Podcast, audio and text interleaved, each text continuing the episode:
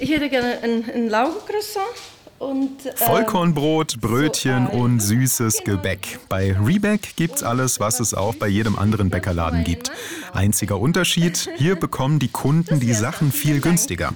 Der Grund, es ist alles vom Vortag. Den Kunden geht's aber nicht nur um den günstigen Preis, sagt Bäckerei-Fachverkäuferin Heike Giata.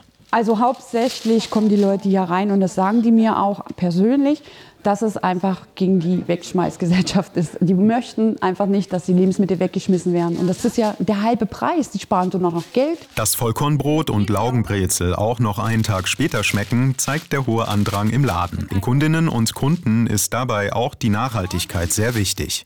dass es nicht weggeworfen wird, sondern dass es einfach auch wiederverwendet wird und das ist nachhaltig und das äh, auch zu unterstützen einfach sowas. gehe auch gern hierher, weil es einfach auch günstig ist. Ja, ich finde das Konzept gut, weil konsumieren ja eh viel zu viel und es muss nicht immer alles neu sein und man muss nicht immer alles gleich wegschmeißen. Ja, weil ich selbst kaum Lebensmittel wegschmeiße und das finde ich ganz toll und da komme ich gerne hierher. Reback wird von der Bäckerei Lutz betrieben. Ein Familienbetrieb mit langer Tradition im Bäckerhandwerk.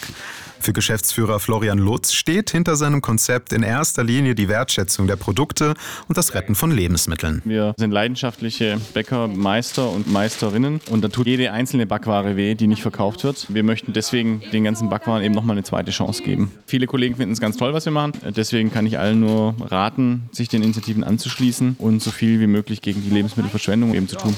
Bis demnächst. Ciao. Tschüss.